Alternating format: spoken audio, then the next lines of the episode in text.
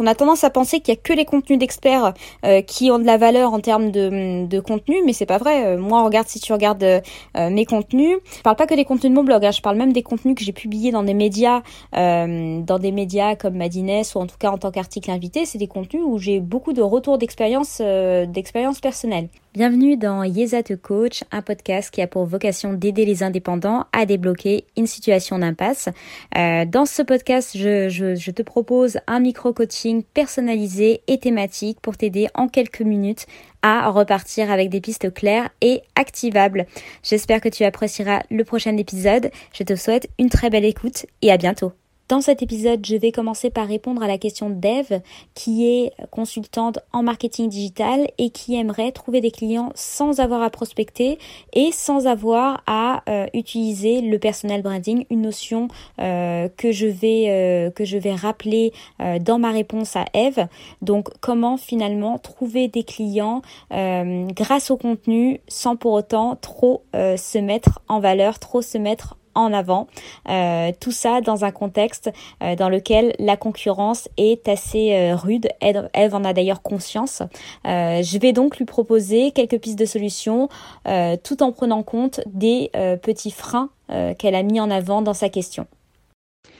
Bonjour Liesa, dans mon secteur d'activité, donc la communication et le marketing. Euh, il y a déjà moult, moult consultants sur LinkedIn, sur Instagram, et même moi, je me trouve un peu euh, submergée par le nombre de comptes pro où euh, les consultants se mettent en avant sur ces pratiques-là. je voulais ton regard sur comment en gros se, être différenciant. et est-ce que je suis obligée de faire du personal branding sachant que je n'ai pas forcément envie de le faire? Euh, et que j'ai plutôt envie de trouver un axe qui me permette euh, de moi de m'amuser et de prendre du plaisir. Voilà, euh, merci d'avance, à très vite, merci. Bonjour Eve, merci pour ton message. Euh, pour resituer un peu le contexte, d'après ce que j'ai compris, donc ton entreprise a moins de 3 ans, aujourd'hui tu es consultante en marketing digital, euh, tu as toujours trouvé tes, clients euh, par bouche à oreille. Et aujourd'hui ça marche un petit peu moins puisque euh, le contexte actuel ne, t'a pas, en tout cas ne t'a pas aidé. et du coup tu te poses des questions sur comment est-ce que tu peux faire redécoller l'activité, tu, te demandes, tu te demandes en termes de, de stratégie, est-ce que tu dois faire de la prospection mais t'as pas trop envie, t'as pas envie non plus de, faire entre guillemets du personal branding pour citer tes mots. Euh, et à côté de ça, tu vois euh, euh, pas mal de concurrents sur le web qui ont de très bons contenus et tu dis mais comment est-ce que je pourrais sortir du lot alors qu'il y a déjà de très bonnes choses qui existent sur le web? Alors, euh, il y a euh, effectivement euh, plusieurs questions à se, poser. Déjà, euh, questions et remarques. La première, c'est que tu n'as pas envie de prospecter. Donc déjà, je pense que tu peux rayer cette possibilité. La prospection, c'est pas une obligation en soi. On peut prospecter si on aime ça. moi, je, je fonctionne beaucoup en termes d'énergie et je pense que quand on n'aime pas quelque chose, ça sert absolument à rien de se forcer. C'est contre-productif et euh, ça ne fonctionne pas.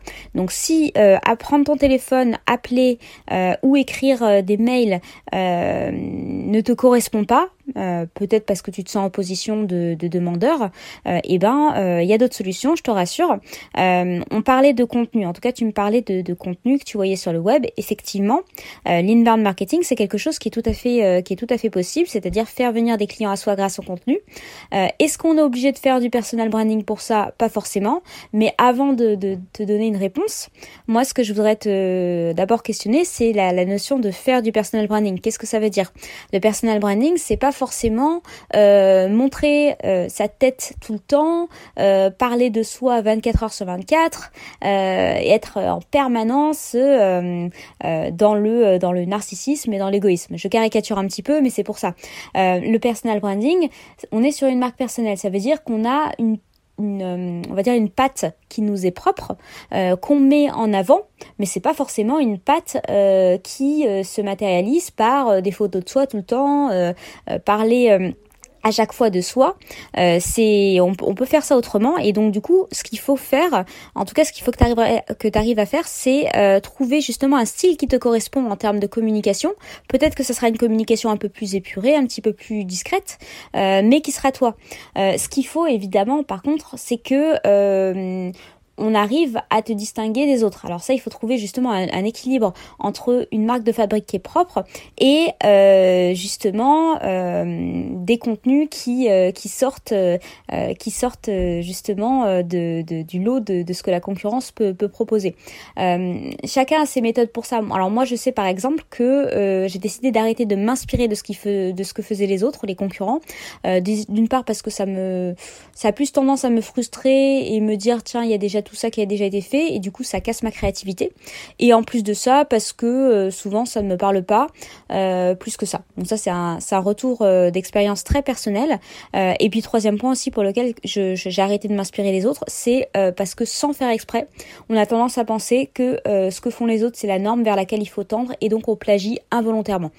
Mais bon, euh, si euh, t'inspirer des autres t'apporte en tout cas euh, des idées, une créativité euh, pour produire des contenus originaux, pourquoi pas? Mais d'après ce que j'ai compris, c'est pas trop le cas. Justement, t'es plus en train de te dire tiens, il y a déjà tout ça qui a été fait. comment est-ce que je pourrais, comment est-ce que je pourrais finalement me distinguer? Part de toi, part de toi. Alors quand je dis part de toi, ça veut pas dire parler que de toi. Euh, c'est plutôt partir de toi dans le sens où qu'est-ce qui t'arrive dans ton quotidien, euh, quelles sont euh, les choses positives, les choses négatives qui sont passées dans ta journée, tes relations clients, euh, tes relations euh, sur la même sur la sphère privée, euh, peu importe, tes galères, tes moments de joie, tout ça c'est toi. Tout ça c'est toi. évidemment, t'es pas obligé d'exploiter, d'exploiter, d'exploiter, d'exploiter tout. t'es pas obligé d'exploiter tout. Ce qu'il faut évidemment, c'est que tu trouves quelque chose qui avec lequel tu es à l'aise pour pour pouvoir communiquer. Mais tous ces éléments de ta vie quotidienne, ce sont des choses que tu vas pouvoir en tout cas euh, mettre en avant euh, dans tes contenus euh, pour pouvoir créer des, choses un petit peu plus originales qui partent de toi. Et, quand tu écris en tout cas des contenus je dis écrire parce que là je parle de l'écrit, mais on, ça marche avec la vidéo, ça marche avec l'audio. Euh, quand tu écris les contenus, euh, tu es, euh, en tout cas, euh, tu, tu, peux partir vraiment de ces expériences-là personnelles. Tout, tout compte en fait, hein, tout compte. On a tendance à penser qu'il y a que les contenus d'experts qui ont de la valeur en termes de, de contenu, mais c'est pas vrai. moi, regarde si tu regardes mes contenus, je parle pas que des contenus de mon blog, hein, je parle même des contenus que j'ai publiés dans des médias, dans des médias comme Madines ou en tout cas en tant qu'article invité. C'est des contenus où j'ai beaucoup de retours d'expérience euh, personnelle. Euh, si le fait de communiquer avec euh, une expérience personnelle, c'est quelque chose qui te gêne un petit peu. Tu peux commencer par des contenus d'experts. Par exemple, tu vois, moi j'ai récemment une cliente qui n'était pas à l'aise avec le fait de communiquer en parlant d'elle. Elle a fait des contenus d'experts dans des médias assez spécialisés. Elle a publié dans Welcome to the Jungle. Donc ça c'est un exemple par rapport à sa thématique, mais dans ce cas-là tu peux proposer des articles invités euh, dans des médias euh, en tout cas euh, réputés dans lequel tu vas proposer un article un article expert. Tu peux également faire ça sur ton blog, mais pose-toi toujours la question comment est-ce que tu fais pour qu'on qu'on reconnaisse un petit peu un petit peu ta patte? dans un premier temps, ce que je peux te conseiller de faire, c'est vraiment de travailler ton référencement naturel pour faire en sorte que de toute façon tes contenus soient visibles sur le web. Donc tu peux produire des contenus en arrêtant de t'inspirer si tu sens que ça, va vraiment bloquer ta créativité. Euh, des contenus qui partent euh, en tout cas de ton expérience, de ton expertise. Euh, ça va faire des contenus à forte valeur, ajoutée. Et ces contenus-là, tu vas pouvoir euh, les publier euh, sur ton blog ou dans des médias ailleurs. Ce qui va compter, c'est la visibilité de ces contenus. Euh, et donc pour ça, je te conseille de travailler effectivement le référencement naturel de ton site web en général quand tu en auras un. C'est pour ça que c'est important aussi d'avoir son propre son propre site web. et et puis du coup, ces contenus vont ressortir vont ressortir en tout cas sur Google puisque tu auras bien travaillé les bons mots-clés pour faire ressortir ces articles-là. Euh, le site web également, moi je te conseille de l'avoir. Pourquoi pourquoi un site web et pas juste un pas juste un, euh, un, médium ou en tout cas euh, des articles sur LinkedIn? Parce que le site web va te pouvoir à la fois te permettre de travailler ton référencement au niveau des articles sur certains mots clés qui seraient potentiellement tapés par tes clients mais également de travailler ton référencement naturel local avec ta page ta page d'accueil si tu travailles justement même, euh, même si tu travailles en tout cas euh, partout dans le monde, c'est pas un problème. Essaye de, de, te, de te référencer localement sur la ville dans laquelle tu es, ou en tout cas la ville dans laquelle tu as envie d'être euh, identifié, repéré, et ça te permettra d'avoir la page de ton de ton d'accueil de ton site web qui va être plus facilement identifiable. Par exemple, si tu fais le test et que tu tapes pour moi coach entrepreneur Paris, tu vas me trouver en premier en premier sur Google. Donc euh, donc ça va me permettre finalement de ressortir. Et à côté de ça, si tu vas taper euh, des choses comme euh, comment rédiger une newsletter lu ou impactante et lu, enfin peu importe, tu vas également tomber sur mes sur un de mes articles, mais pas par la page d'accueil, mais plutôt par le référencement que j'aurais fait sur des mots clés. Donc en fait, il y a deux façons d'être repérable, identifiable et visible sur le web grâce au contenu. C'est le travail sur le référencement local consultante marketing euh, Brest, je dis n'importe quoi, euh, et euh, le travail sur les mots-clés que tu vas utiliser dans tes articles de blog. Donc ça, c'est pour la visibilité. Et pour la notoriété, c'est à force de publier des contenus d'experts sur ton blog, donc là, on est sur de la fréquence, et publier ailleurs, donc avec des articles invités par exemple, donc là, on est sur de la notoriété, et ben là, tu vas pouvoir renforcer ta valeur ajoutée, ton expertise, sans pour autant faire que parler de toi euh, et donc entre guillemets faire du personal branding. Euh, même si je pense que c'est intéressant de, d'exploiter un petit peu son, euh, en tout cas son histoire et son vécu personnel, son ressenti de l'entrepreneuriat dans ses contenus. Ça c'est un choix qui est très personnel. Si toi pour le moment t'es pas à l'aise avec ça, tu as maintenant deux pistes de solutions avec la visibilité et la notoriété pour pouvoir te faire connaître et reconnaître sans avoir à prospecter ni te mettre trop en avant. Race, Garde en tête juste une chose, il faut absolument que tu rassures ton prospect, ton client. Donc pose-toi la question à la place du client, euh, pourquoi est-ce qu'on irait vers toi et pas vers un autre? Qu'est-ce qui rassure sur ta présence en ligne euh, sur toi, tout simplement?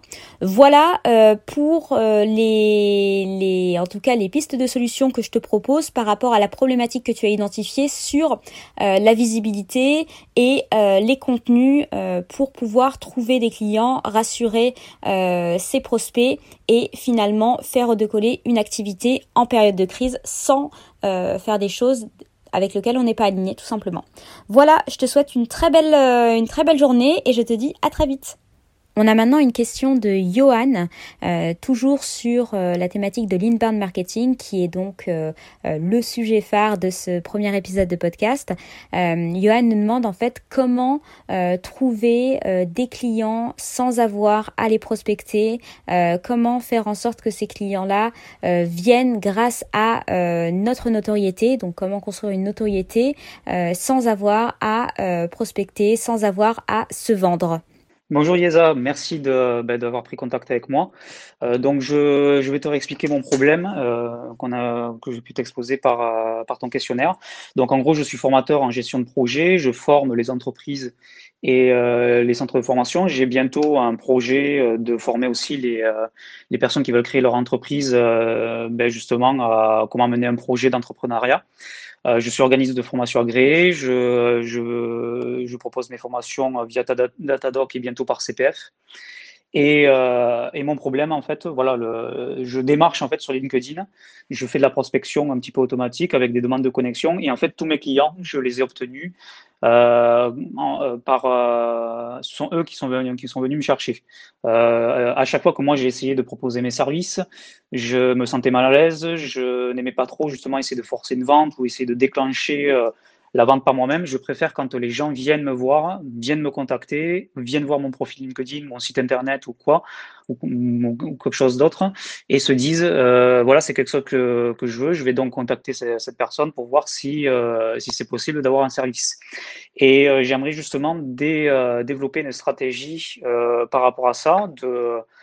de, de, pouvoir faire venir des gens sur mon profil via LinkedIn, que ce soit des, des posts, euh, des euh, commentaires, des contenus. Et euh, j'aimerais avoir cette stratégie que je puisse appliquer régulièrement pour pouvoir en fait faire venir les gens sur mon profil, qui voient mon profil et me contactent directement. Je te remercie. Bonjour Johan, merci pour ton message. Euh, donc euh, voilà, pour situer le contexte, effectivement, que tu as déjà bien bien situé, donc ton entreprise est toute récente. Euh, Aujourd'hui, tu proposes effectivement des formations en méthode agile et tes formations sont prises en charge par le Datadoc parce que tu es organisme de formation, donc un détail qui n'est pas négligeable. Aujourd'hui, si j'ai bien compris, donc tu as, as des prospects qui viennent naturellement à toi, donc ça c'est une très bonne chose et félicitations, notamment par ton profil Euh, mais surtout, aujourd'hui, tu aimerais en avoir plus. Euh, et, puis, euh, et puis surtout, tu aimerais bien que les gens viennent pour toi et pas juste pour tes, tes, formations. Donc en fait, globalement, tu essaierais d'avoir une stratégie, on va dire, de notoriété un petit peu plus globale et euh, tu te retrouves un petit peu dans une impasse parce que tu sais pas forcément comment euh, faire en sorte que les gens viennent, euh, enfin quand je dis les gens, c'est-à-dire les prospects et tes futurs clients viennent plus vers toi. Alors j'ai regardé un petit peu tes, tes profils, tes profils sociaux euh, notamment bah, le site web et, le, et ton profil LinkedIn puisque c'est euh, là-dessus que tu accentues euh, en tout cas que tu que tu axes ta, ta communication. Et voilà quelques petits retours pour pouvoir pour pouvoir t'aider. Déjà sur ton site web il faut te poser la question de est-ce que le site bien le site web est bien référencé? Est-ce que globalement tes prospects pourraient te trouver en tapant ce qu'ils cherchent parce qu'ils vont pas taper euh, ton, ton prénom, ils vont pas taper euh, formation avec Johan, ils vont taper justement le nom ou en tout cas l'intitulé de formation qu'ils recherchent. Et donc du coup, si tu formes en méthode agile, il faudrait que tu regardes sur euh, formateur ou formation méthode agile pour voir ce qui tombe ce qui tombe directement sur Google. Alors moi je t'ai pas trouvé en première page, c'est pas forcément grave, mais en tout cas il faut bien penser que si moi je te trouve pas, tes clients vont pas te trouver non plus. Donc peut-être qu'un travail sur le référencement naturel de ton site pourrait être intéressant à ce niveau-là.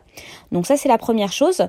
Euh, il faut également aussi penser à travailler ton référencement local. Peut-être que tes clients recherchent euh, euh, un, formateur dans leur région. Donc peut-être que si tu indiques le nom de ta ville, ça pourrait, apparaître de manière plus simple en tout cas plus facile pour tes clients. Euh, ça c'est la première chose. Ensuite, une fois qu'on est sur le site, je pense qu'un peu de preuve sociale pourrait être intéressant. Preuve sociale, c'est tout ce qui est avis, témoignages, euh, et ça, ça rassure. Toujours dans cette optique de rassurer un prospect qui te connaît pas. Euh, effectivement, tu as le label de, de, formateur, ça c'est très bien, mais rajouter de la preuve sociale, puisqu'aujourd'hui il y a de plus en plus de formateurs ou en tout cas d'organismes de formation qui existent, il faut pouvoir apporter justement une preuve supplémentaire pour assurer le client. Et donc, euh, et donc pour ça, tu vas pouvoir utiliser tes anciens témoignages de, de clients, euh, même si c'est, euh, même s'il y en a pas beaucoup, c'est pas grave. Donc ça, c'est vraiment, c'est vraiment important pour pouvoir développer ta notoriété. sur ton profil LinkedIn maintenant, je vois que tu as pas mal de posts, donc ça c'est bien. ça c'est vraiment une chose qui est intéressante.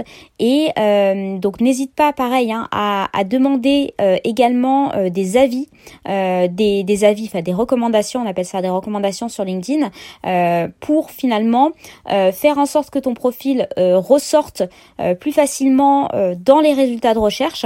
Ça te permettra euh, ça te permettra finalement euh, d'être l'un des premiers qui ressortent dans ton domaine euh, d'expertise.